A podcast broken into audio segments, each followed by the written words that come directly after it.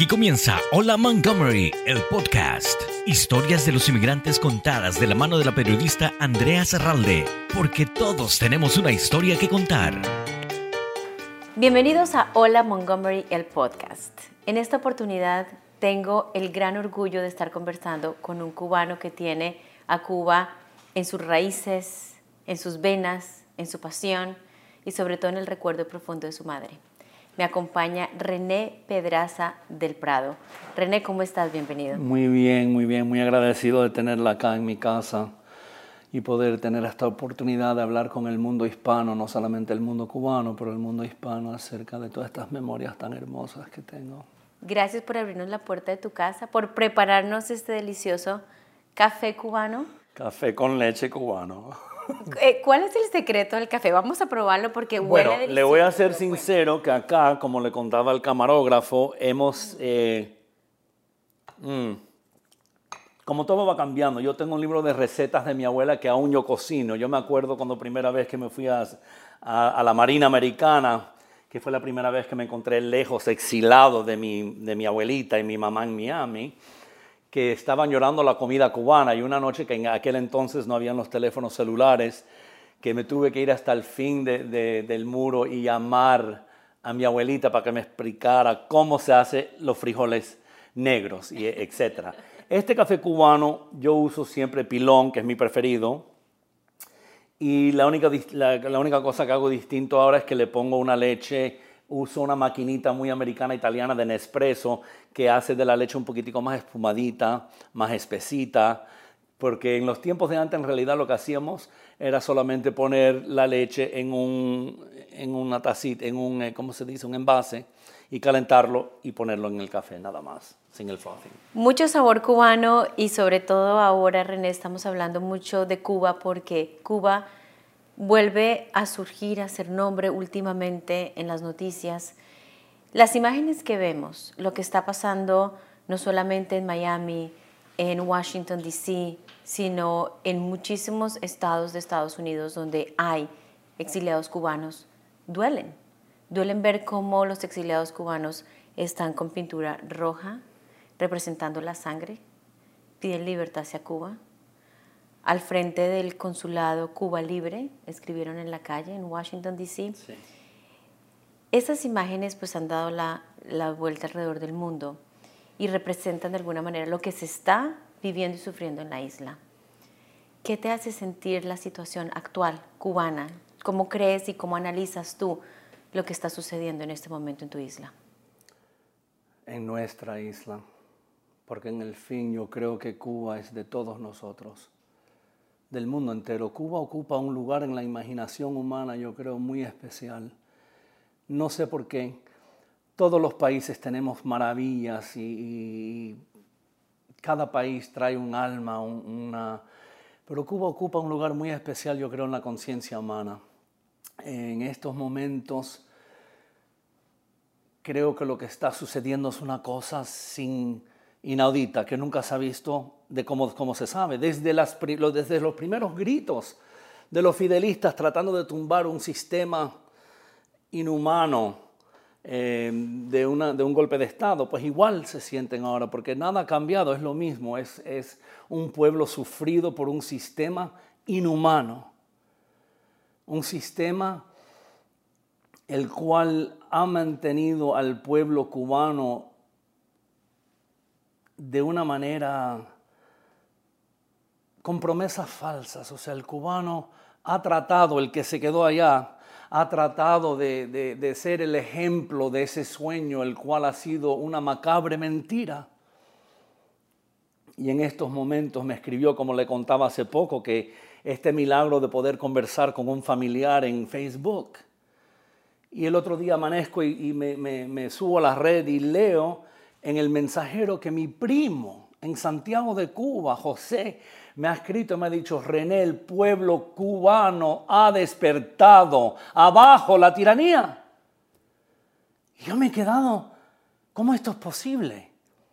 Y, además con un sentido de temor, ¿qué le va a suceder a él? Porque enseguida uno sabe de las represiones, sabemos lo que está ocurriendo con tanta gente con la valentía que toma tirarte a la calle sin armas, sin defensa, con solamente el coraje de lo que sientes en el corazón que ya, ya no da más.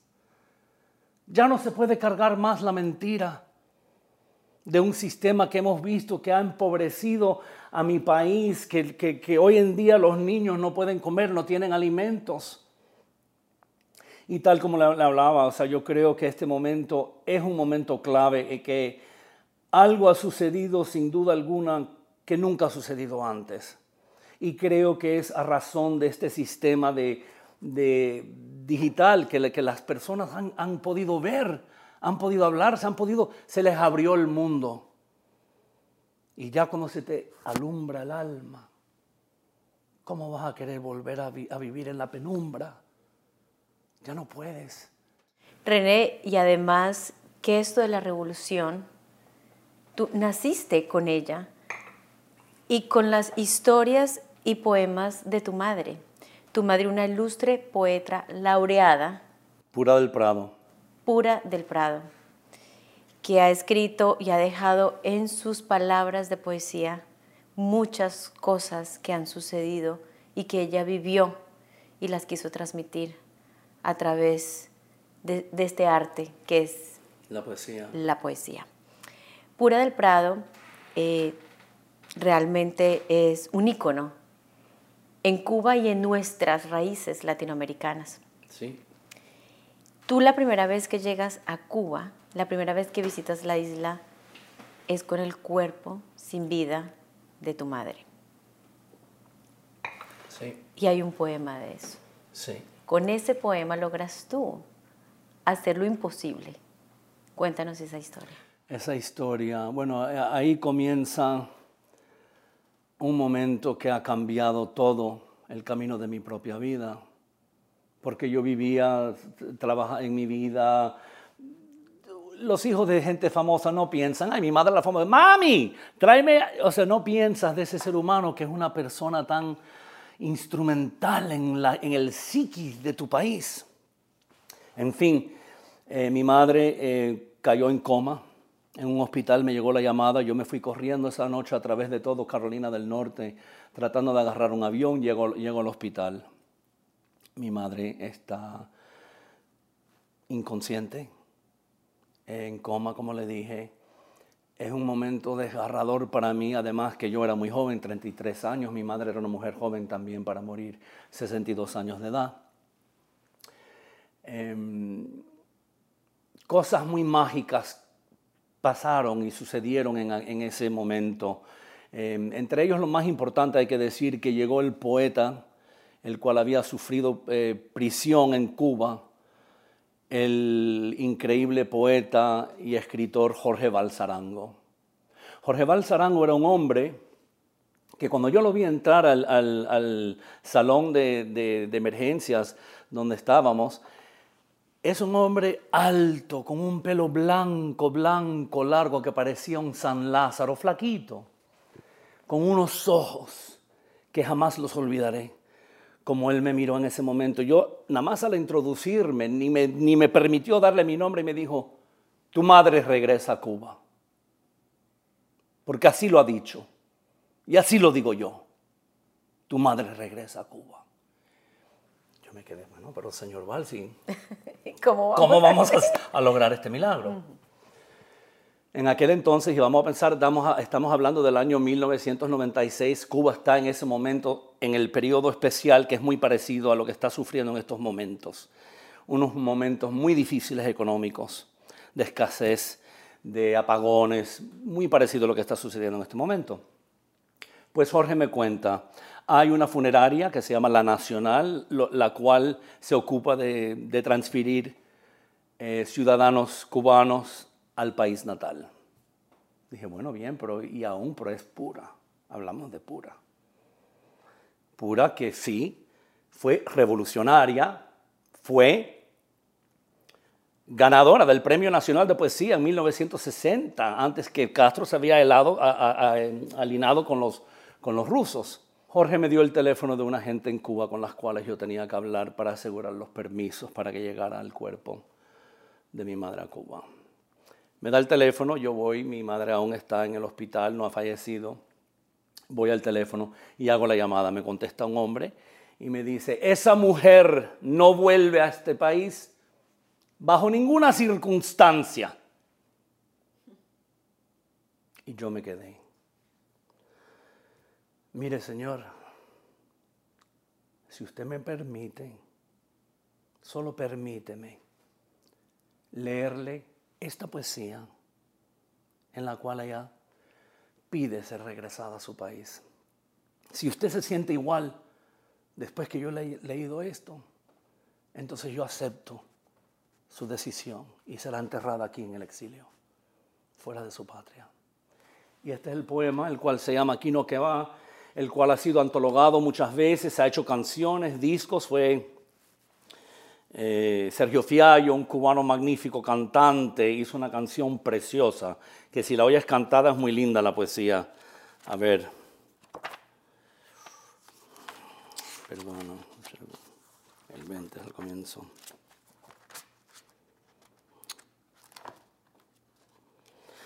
Esto, esta poesía le llega. Además, hay que decir que yo me crié viendo a mi madre. Mi madre fue no solamente poeta, pero actriz.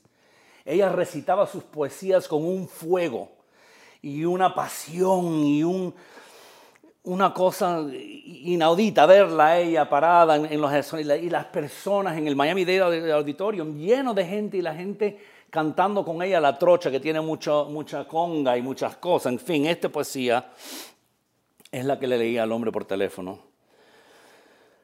con todo lo que yo tenía dentro de mí para poder persuadirlo a que aceptara el sueño de mi madre. Aquí no.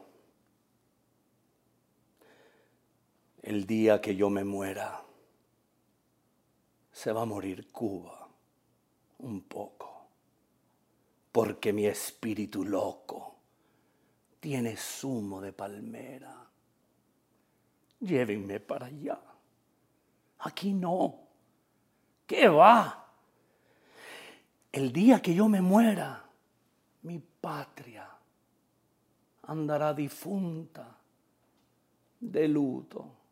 El río, la yunta, fúnebre la guayabera. El día que yo me muera, la isla andará llorando por sí misma por el cuando yo fui conga y cañavera. Llévenme para allá. Aquí no. ¿Qué va? El día que yo me muera, vendrá la espuma caliente cantando un pregón de oriente para mi muerte rumbera. El día que yo me muera, Santiago se va en un grito y me abre un hoyo bendito para guardar mi quimera. Llévenme para allá. Aquí no. ¿Qué va? El día que yo me muera, donde el Señor se le antoje, mira a ver quién me recoge y me repatria mi acera. No es que otra tierra sea mala, no es falta de gratitud, es que quiero mi ataúd donde mi sol se regala. Llévenme para allá. Aquí no. ¿Qué va? El día que yo me muera, se muere un cantar de Cuba. Y al cielo quiero que suba por su autóctona escalera. El día que yo me muera por piedad, por compasión, trasládenme el corazón que mi montaña lo espera. Llévenme para allá. Aquí no. ¿Qué va? Que voy a andar sin descanso.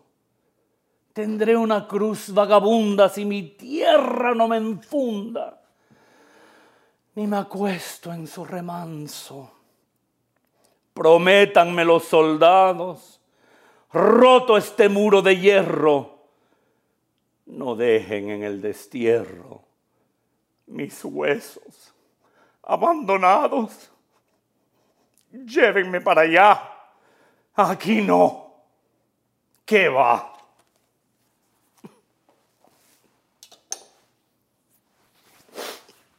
Y la llevé.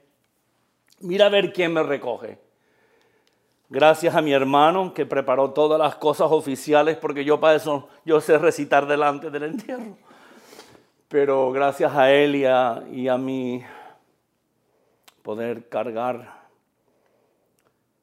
con ese necesario acto, llevarla.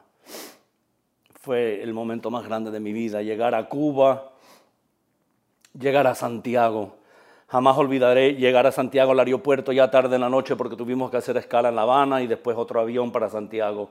Y esa noche es una cosa fantástica, como una cosa alucinante para mí, un niño que se crió oyendo a su madre cantarle a Cuba, mi casa llena de poetas, eh, cubanos, trovadores, cantantes, una cosa maravillosa. Yo me crié con el mito de Cuba, además pura, siendo esa fuente esa fuente de fuego cubano, que el cual nunca se apagó. Eh, llegar esa noche a Santiago fue una cosa dulce amarga, no más amarga que dulce, porque mi mamá soñaba siempre con volver a Cuba y yo tenía siempre los esfuerzos de llevarla a Cuba y siempre por una razón u otra política no podíamos. Y ahí estaba con ella, con su ataúd y me apeo del avión muy al estilo 1950 con unos escalones así a los O. y me bajo y ahí hay un, eh, una carroza funeraria de un Cadillac 1959 pulido y detrás otro para cargar el cuerpo de ella y ahí vi que bajó la caja de, la carga, del, del de la carga, baja la caja que dice restos humanos. Y es la caja completa. O sea, es el ataúd completo. Y nos paseamos todo Santiago. En esos momentos me acuerdo mirar por la ventanilla de aquel, de aquel carro y ver las calles de Cuba por primera vez. ¿Qué sentiste en ese momento, René? Porque tu mamá te había transmitido todo a través de sus escrituras, sus fotografías, su experiencia, su vida en Cuba, pero tú estar ahí, ¿qué te pasaba en este momento por la cabeza, por el corazón? Estar en Cuba por reventaba. Primera Mi corazón reventaba de, de, de, como le dije, una cosa tan agridulce, porque sabía que detrás de mí, en el otro carro, iba el cuerpo de mi madre, y ahí voy yo por La Trocha, una poesía muy famosa de ella que se llama La Trocha, la calle donde ella se crió, y por ahí vamos paseando toda Trocha. ¿Reviviste todos sus Todo eso poemas, y la oigo, oigo su voz, la oigo recitando, oigo todo, y pero sé que ella estaba feliz de estar ahí y feliz de que yo la acompañaba. Llegamos al hospital que se llamaba Los Ángeles, nosotros vivimos muchos años en la ciudad de Los Ángeles, y ahí se llamaba el hospital Los Ángeles, entramos allá con el cuerpo y ahí sí que fue fuerte porque la, la señora que nos atendió nos dijo de una manera muy brusca, muy fea, para ser honesto, y es esta fealdad la cual quiero decir que eso tiene que terminar. Nos tenemos que aprender a tratar con respeto y con amor, tanto los de acá como allá, y parar de tratarnos como enemigos. Todos somos seres humanos dignos del respeto. Ella me dijo, ¿qué traes ahí? Yo le dije, mi madre. Ustedes son capaces de, de cualquier cosa. Ábrelo. Le dije, señora, yo no tengo una llave, yo no sé cómo se abre un ataúd. Pues mira a ver, porque si no la abres, eh, el entierro no toma lugar. Y ahí entra otro muchacho noble, santiaguero, buena gente, que dijo, no, no, no te preocupes, porque mi, mi, mi tío Fifo, el que, yo vamos a ver que él tiene una herramienta, vamos para allá. Él me agarró y nos fuimos por carro, en un jeep y por todo Santiago. Oye, Alaida, tú tienes ahí la tuerca que te di el miércoles para abrir la... Así, no, se la presté a Juan, él está, en casa Juan. taca por el carro para allá, vamos a casa de Juan. En el fin conseguimos la tuerca, regresamos allá. Y porque Dios es grande, pudimos abrir el ataúd, presenciado por esa mujer tan inhumana. Y le dije, señora, ya que me has hecho pasar este momento tan desagradable, ahí ves, ahí está Pura del Prado la poetisa de la revolución. La traigo a su país. Si tuvieras la decencia de permitirme cinco minutos a solo con ella, a solas con ella. Y ahí no tuvo más que irse de la habitación, dentro de la cual había un bombillo nada más que guindaba del techo y un retrato del Che Guevara, mirándonos. Y me viró a la cara de mi madre, que yo pensé, yo pensé que más nunca la iba a ver. Y me tocó verla de nuevo todavía preservada con su peinado, todo bien en su vestido blanco, con sus girasoles, porque los girasoles eran la flor favorita de ella. Y le dije, mami, he cumplido con la promesa. Has llegado a Cuba. Estás en Santiago. Y así fue mi llegada a Cuba. ¿Cómo quieres que las personas siempre recuerden y tengan presente a Pura del Prado? Bueno, yo creo que cada persona, como, como ocurre con muchas personas, las cuales eh, acaban siendo casi símbolos, ¿no? Porque está el ser humano y está el mito y está todo aquello, ¿no? Pura del Prado ya existe en la memoria cubana, no hay que pedirlo. Hay dos libros que se han editado en Cuba, quisiera que lo hicieran aquí también. Uno se llama La Fronda y el Mar que fue escrita por eh, Virgilio López Lemus, que es un ah, académico literario cubano y ha escrito un compendio, una, antología magnífica, pero más bien que nada lo justo y lo sin maroma, o sea, todo lo que él ha escrito es abiertamente diciendo cómo ella escribía contra el gobierno, o sea, todo es muy auténtico y muy honesto. Y otra por una, compañera de ella que se llamaba Nidia Sarabia, que escribió este libro que se llama Una voz de océano. Pura, allá la gente está consciente de ella, jóvenes me han dicho que conocen de la poetisa cubana, gente han llegado al, cementerio de Santa Figenia, donde está enterrado el libertador de la patria, José Martí, muchos grandes héroes están, lamentablemente ahí también está Fidel ahora, pero Sí, es conocida, la gente sabe en el cuento de Pura. Otro momento que es excepcional de ese momento fue cuando llegué esa mañana, porque yo llegué tan cansado, cuando la, llevamos, la llevamos del, hospital a, a, la funeraria, me dijo la señora, va a velar a su madre. Le dije, señora, ya yo velé a mi madre en Miami y mañana a las 7 de la, yo vengo viajando desde las 6 de la mañana, mañana tempranito la vamos a enterrar. O sea que no, yo me despido de ella acá y vuelvo. Al amanecer cuando regreso a la funeraria, habían cientos de niños vestidos. ¿Por qué? Porque se corrió como son en los pueblos cubanos. El chisme, oye, llegó pura, pura hasta aquí, la van a enterrar mañana. Las maestras de ellas estaban ahí en la funeraria, viejitas que las, tuve, las pude conocer, me decían, tu mamá. Esos son los lazos que nos hacen todos iguales. No tiene nada que ver con el monstruo tirano este o el monstruo tirano aquel. Lo que perdura en el mundo es el amor. Es la razón por la cual la humanidad sigue.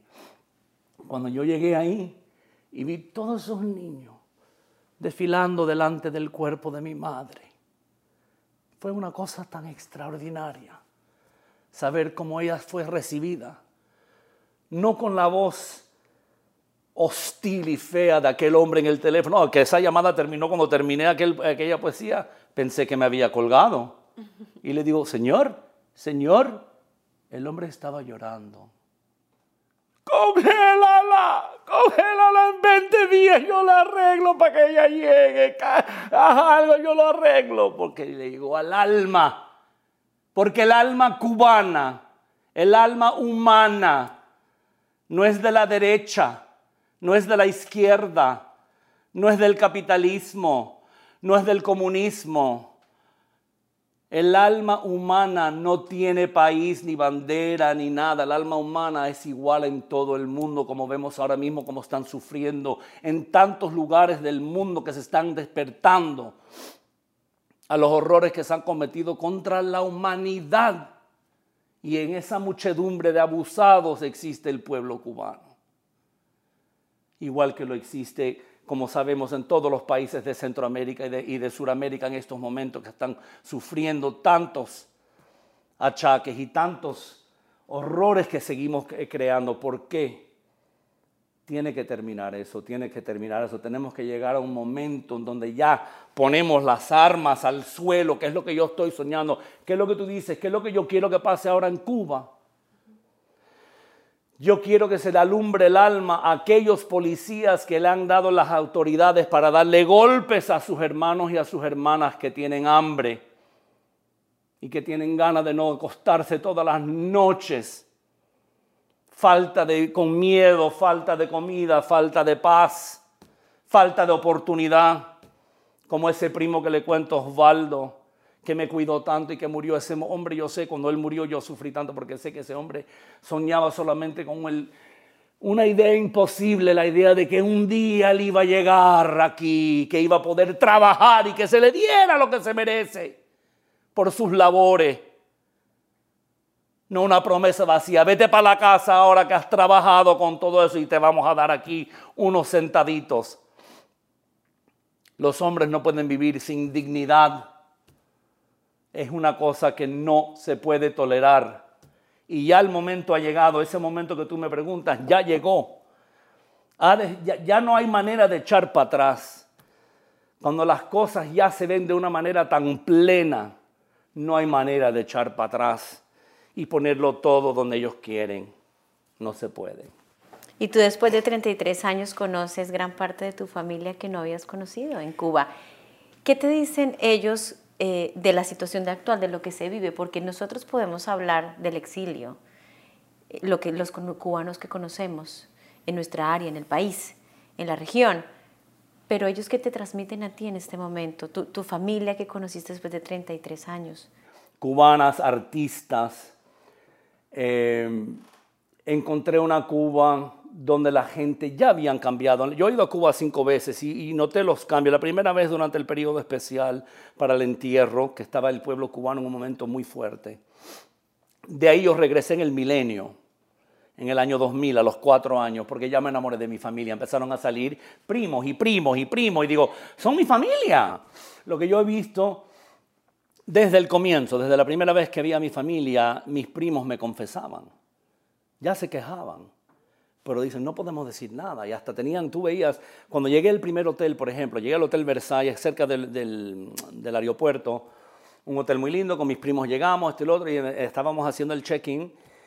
Y el próximo día vienen mis primos a verme, que hay una piscina, por eso lo escogí, con restaurante, para darles de comer, para darle todo, porque los cubanos en aquel entonces no podían entrar al mar con turistas, en Varadero. Los turistas alemanes, españoles, con todo su dinero y todo su privilegio, todos aplauden a Castro. Desde la comodidad de sus países democráticos. Le parece muy lindo el mito del Che y de, Fidel. Entonces desde allá es muy fácil ir, a Cuba, bailar el son, ver los músicos, pero ellos no entran en las casas cubanas, donde la cazuela no tiene arroz ni frijoles donde sufren, donde los techos están cayendo, donde hay un enfermo y no hay medicina, porque muchos hablan de la medicina cubana, sí es verdad. Tienen una infraestructura eh, científica y médica, el cual sí tiene muchas cosas. No entiendo la crueldad, o sea, el sadismo con el propio pueblo. Es como que no confían de que, el cubano pueda él mismo ser autorrealizado. En fin, esa evolución yo la vi pasando, ese momento fue muy difícil, hasta en el 2000 todavía quedaban los rasgos del periodo especial, de ahí em, eh, se puso un poco mejor y de ahí pasaron unos, unos tantos años más, casi seis o siete antes que volví.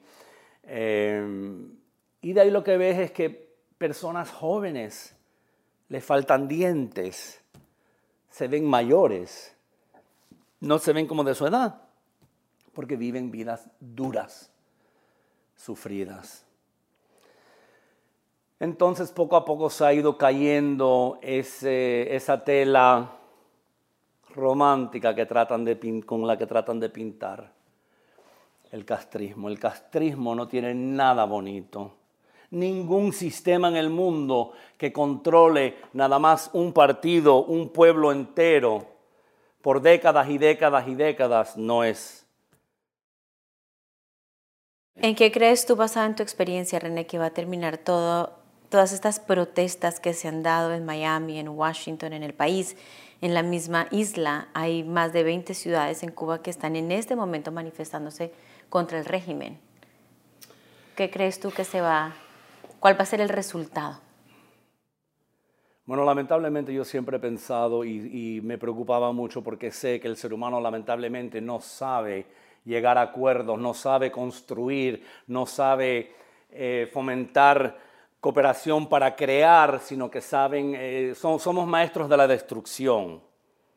Somos maestros de las bombas, de, de la coerción, de las pistolas, de aquí mando, como decía yo antes, el cubano, ¿cuál es la frase más conocida del cubano? Aquí mando yo todos los hombres, aquí mando yo, aquí mando yo. De esa manera no se puede. Eh, yo creo que Cuba en este momento está gritando ya porque no tiene por dónde más gritar, no le queda oxígeno. Ya no temen la muerte, se van y saben que los van a golpear, lo saben. No tienen armas, no tienen manera de defenderse por igual, tienen la valentía y el coraje de decir hasta aquí. Cuando a mí me llegó ese mensaje por Facebook que me dijo mi primo, hemos despertados. Abajo la dictadura, que es la palabra dictadura. Ahí no hay ningún, ahí no hay ningún sueño ni, ni mundo bonito que tratan de pintar. Ahí está la verdad. Ya el pueblo cubano despertó con sus celulares, ya y están gritándonos a nosotros, al mundo, a nosotros, al mundo entero, igual que el mundo entero está llorando, no solamente los cubanos, pero vemos en Sudáfrica, vemos la injusticia humana no puede seguir como el método y el sistema de manejar un mundo, porque el mundo se está desbaratando y nadie va a ganar. Ni el CEO omnipotente, el besos que se va para su este, para allá con su cohete, para, para la luna, donde carajo se vaya. Él no es dueño de nada ni de nadie. Es dueño de mucha miseria aquí también en este país. Y hay que decirlo también porque no podemos vivir como si nosotros somos los perfectos. Los Estados Unidos tienen más prisioneros que ningún país en el mundo. En los Estados Unidos van a dormir miles y miles y millones de niños sin comida. Pero aquí tenemos un patina muy lindo, todo muy lindo, los jugueticos, los carritos, las casitas, todo lo que vemos es muy pristino, pero detrás de todo eso también hay, hay que crecer también como seres humanos y como sociedad. No, no llegar a decir, hay, que darle a todo el mundo, hay que hacer todo eso, que eso es lo que hacen los que buscan el pleito sin fin, que decir, ¡ay, esos son los comunistas! Y las personas que salen de esos sistemas represivos, Igual ya sea eh, en, yo estuve ahora en eh, Europa del Este, en Berlín, que es una sociedad que ya llegó a incorporarse de nuevo, Alemania, ¿eh? España, que sufrió una guerra civil tan atroz, horrible los horrores que se hicieron hermano contra hermano, español contra español, y tuvieron que encontrar la manera de mover, porque no se puede mover adelante cargando todavía ese ese constante sentido de culpabilidad y de acusaciones, no se puede vivir así. Hay que llegar a un acuerdo. Hay que llegar a un momento que dicen ya. Y eso es lo que busca el pueblo cubano ahora. ¡Ya! ¡Ya! Tanto aquí como allá, ya. Y ya con los extremos. Yo los entiendo, los que vienen de países comunistas que enseguida salían a la extrema derecha sin darse cuenta que eso también es una forma totalitaria. Porque al, alinearte a otro extremo estás haciendo lo mismo, estás cometiendo un crimen humano. Esa es la verdad, aunque no la quiera oír nadie. Porque es muy fácil, hay gente que son muy débiles y es muy fácil manipular al ser humano a, incorporarse a un coloquio de gente para ellos sentirse fuerte. Como le dije en antes, mira, pasaron dos cosas. Primero que nada, las torres gemelas. Cuando las torres gemelas cayeron aquí, ¿cuántos republicanos y demócratas tú crees que habían? Cero. Éramos americanos, atacados. No importa si eras negro, blanco, judío, chino, esto de lo otro, gay, straight.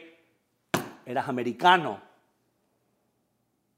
y nos afligieron a todos. y llegamos a una conciencia de que somos uno. El otro momento fue en el 1992 cuando el huracán Andrew llegó a Miami y devastó a tantas cosas. Y ahí vi la parte hermosa y bella del ser humano. Cuando se encuentra la persona con sus joyas y su casa, su mansión, y el techo se le cayó y una mata derrumbó su Mercedes. De momento no hay aire acondicionado y está sudando y no puede cocinar su café tampoco, como un cubano en Cuba, porque hay apagón. No puedes hacer tu café tampoco, el que tú coges todos los días de, de ay, sí, mira qué fácil, aquí está todo fácil. Todos podemos perderlo todo de un momento al otro. Y lo único que sobrevive es la humanidad. Y aquí lo vamos a tener con esto, porque te voy a leer ese pedazo de la isla, que es la poesía más antologada de ella, que ella describe a la isla de Cuba como un país, y es corto, es largo. Ella describe a la, isla como algo que sobrevive todo esto, toda la gente y toda la... Y es muy lindo el poema. Lo dedica a mi hermano y a mí. Dice la isla. La isla estará siempre invictamente viva, aunque faltemos. Sobrevivirá a los derrumbes históricos, las emigraciones y los conflictos políticos. Es bueno que así sea. Consuela pensar que al paso de los siglos, la tierra estará allí, chorreando espuma bajo los nimbos de orlas mandarinas, con su verde inviolable los dedos de sus palmas, arañando el cordaje del viento cuando llueve. Y ojalá que se llame siempre Cuba. Que el sol no me la olvide, que la acompañen himnos y renuevos del hombre cuando las ciudades estén bajo el polvo cuando las generaciones desaparezcan después de los cataclismos. Mi ciclónica madre flotará entre las aguas. Delicada e indemne, con sustancia de ameba cristalina, me alegro que pueda prescindir de las estatuas y los faros, los gobiernos y las guerras, las locuras del habitante. Soy feliz comprendiendo cómo Dios me la cuida con la eternidad de su dulzura, arquero en su horizonte de esperanza. Ay, quizá,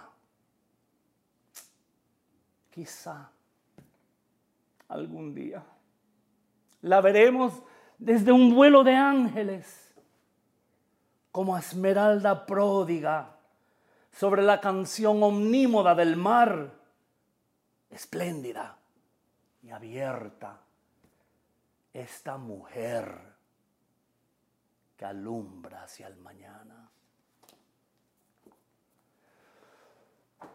Y por eso digo yo, la mujer es la que va a abrir los caminos a la humanidad porque seguimos con las estructuras machistas mundiales de los putines y los estos y los otros, y los Trump, sí, chicas, los que van por ahí empujando a los otros con actancia y con ego.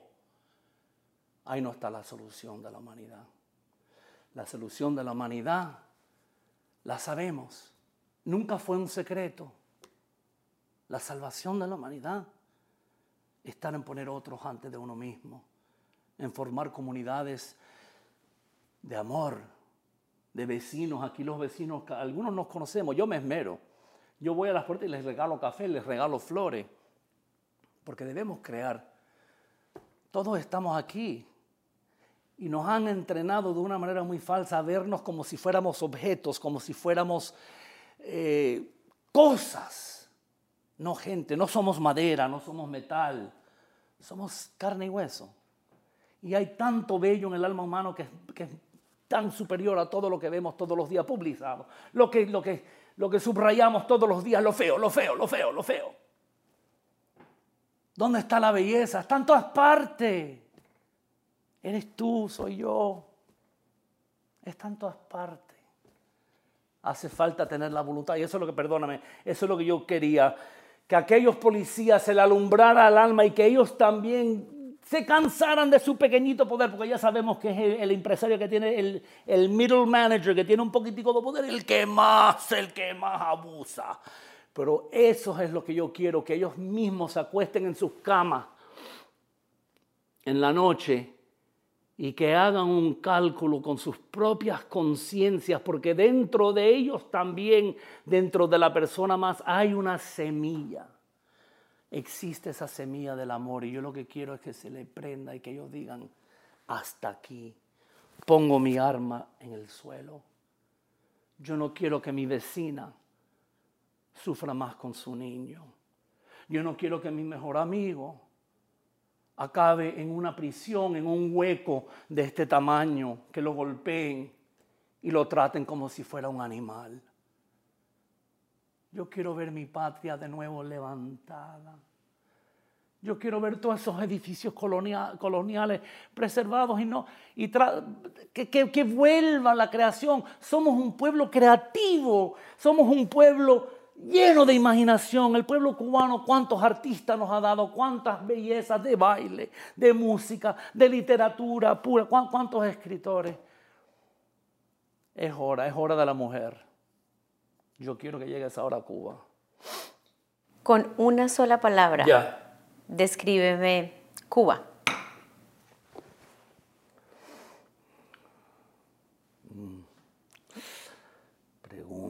que has hecho, una, una sola. Amorosa. Pura del Prado.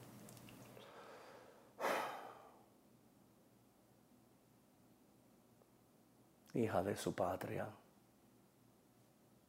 No cabe una sola palabra para pura. Son demasiado. Yo creo que su nombre lo dice todo. René, muchísimas gracias por revivir la historia de tu madre, por contárnosla, por recitar sus poemas, por expresar lo que sientes tú como hijo de un artista que ha marcado la vida de los cubanos, de los hispanos y del mundo. Gracias por abrir las puertas de tu casa. Con gusto. Poder extender la voz de mi madre. Yo sé que no hay gran fe. Mira, en Amazon venden los discos de ella. Yo soy el heredero de su propiedad intelectual, nunca se me ha dado un centavo. Y no me importa, porque yo sé que la felicidad de mi madre es que por ahí la están oyendo.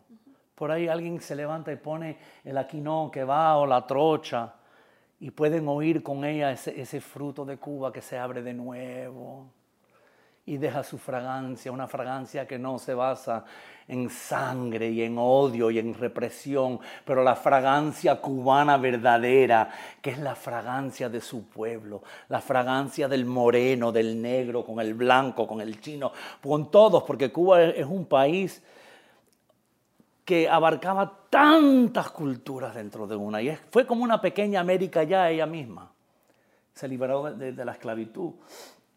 Y en eso, Cuba para mí es un lugar que, no, no, ha llegado a su conclusión, como dije en ese otro escrito. Yo estoy listo y estamos todos listos, los de Miami, los de allá, por esa Cuba que todos estamos soñando. Y es posible si podemos sacar a todos ellos que ya quieren ponerse los egos, que ya se van posicionando para decir, yo, yo crié, yo liberé, yo, no, no, tú nada. Nosotros todos nos amamos y nosotros todos estamos cansados de este juego. Ya es hora de querernos, de protegernos los unos a los otros. Y quitarnos las caretas de todas estas falsas paradigmas que son falsedades y aceptar que la única realidad al fin del día es lo que fue pura. Por eso es su nombre pura, porque es el alma pura. Tener el corazón puro con tu intención no es subir tu ego. Mira el edificio nuevo que puse yo en la Cuba libre. No.